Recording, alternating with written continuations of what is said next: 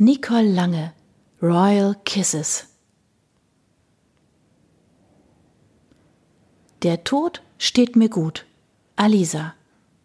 Wenn man den Körper des verstorbenen besten Freundes vor sich auf dem Tisch liegen hat, kann das verbittern, verhärmt machen, innerlich töten. Julian war alles für mich gewesen. Mein bester Freund, meine Familie. Soll ich Ihnen sagen, wie er war? Stellen Sie sich den unkompliziertesten und treuesten Menschen vor. Machen Sie das gerade? Dann wissen Sie, wie er war. Ich habe aber nicht nur einen ganz besonderen Menschen verloren, nein, ich habe auch den richtigen Zeitpunkt verpasst. Den richtigen Moment, um ihm zu sagen, dass ich ihn auch geliebt habe.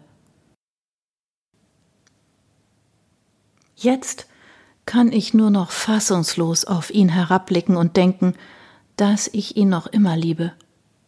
Das Leid ist unbeschreiblich, der Schmerz unsterblich. Acht Monate später.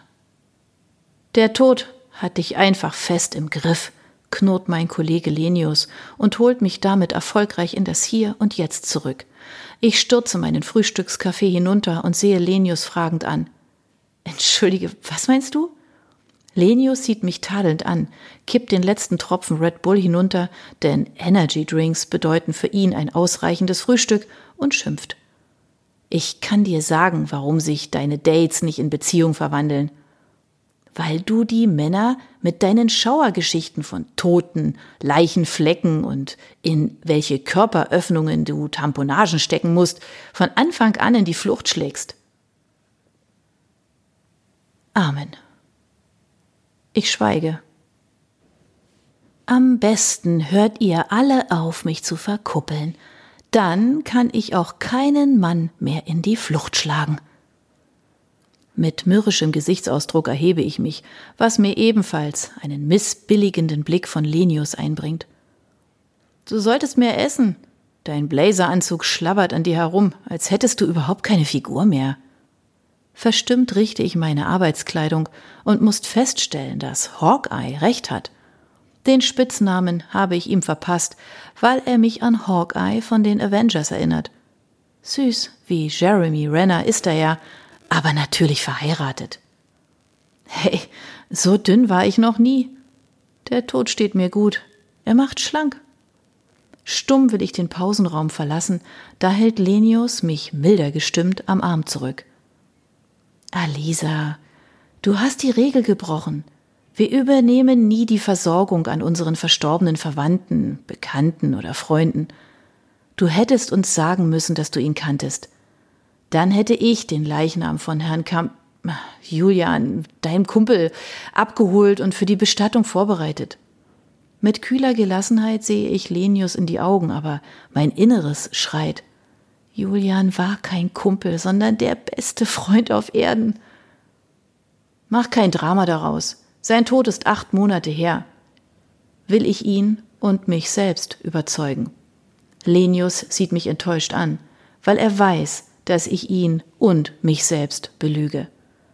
Du solltest dir dringend freinehmen.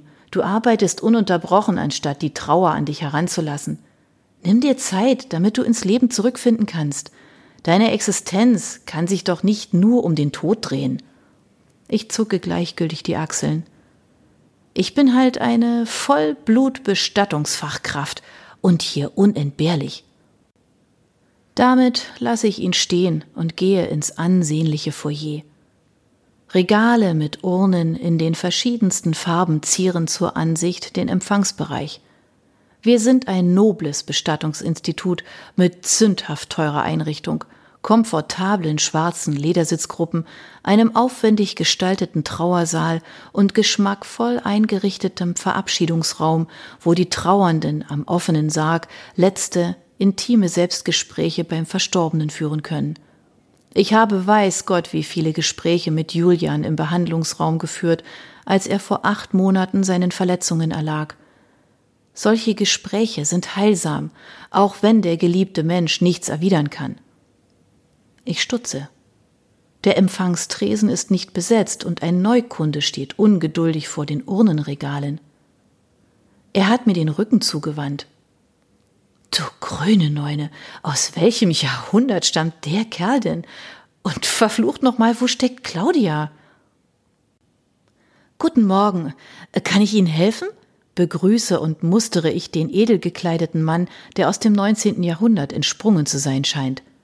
Er trägt einen altmodischen Spazierstock mit einem silbernen Knauf in Form einer Rose. Er hat schulterlanges, schwarzes Haar und beim ersten Tonfall meiner Stimme dreht er sich langsam zu mir um. Seine eindrucksvollen, dunkelbraunen Augen treffen mich und ich muss mich zusammenreißen, um nicht hörbar Luft zu holen. Dieser Mann ist Ausländer und seine geheimnisvolle, dunkle wie anziehende Aura kann sogar solch einen Eisklotz wie mich sekundenlang aus dem Konzept bringen. Seine gebräunte Haut verrät ihn als Italiener, Portugiesen oder was auch immer. Er unterzieht mich einer gründlichen Musterung, was mich irgendwie ärgert, obwohl ich dasselbe bei ihm tue, und macht zwei Schritte auf mich zu. Seine ganze Haltung strahlt Autorität und eine gewisse aristokratische Eleganz aus. Okay, wow. Solch einem faszinierenden Mann bin ich noch nie über den Weg gelaufen. Ich bin beeindruckt. Mehr wird er von mir aber nicht kriegen. Guten Morgen, ich erbitte ein Informationsgespräch. Meine Tante liegt im Sterben und die Ärzte geben ihr nur noch einige Tage. Die Stimme des Fremden huscht mir unter die Haut. Tatsache. Er ist kein Deutscher, was mir sein faszinierender Akzent nun bestätigt. Oh, das tut mir leid. Lassen Sie uns das in Ruhe besprechen. Ich weise ihn an, mir zu folgen und spüre seinen prüfenden Blick auf mir. Meine Kollegin Claudia, die eigentlich am Empfang hätte sein sollen, eilt von den Toilettenräumen auf uns zu und sieht elendig aus. Lenius betritt ebenfalls das Foyer, erkennt die Lage und nimmt sich ihrer an. Sie gehört definitiv nach Hause aufs Sofa. Ich geleite den Herrn in unseren schönsten Besprechungsraum, der in dezenten Farben gehalten ist.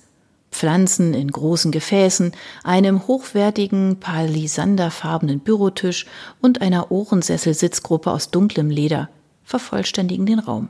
Ich bitte ihn Platz zu nehmen und biete ihm etwas zu trinken an, was er ablehnt, also setze ich mich ihm gegenüber. Mein Name ist Alisa Kossmann. Ich vertrete Herrn Kolmer, den Inhaber von Bestattungen Kolmer. Ich bin Leandro Luengo Alvarez, Herzog von Aurelio. Okay, das Ganze bitte noch einmal zum Mitschreiben? Darf ich fragen, woher Sie kommen?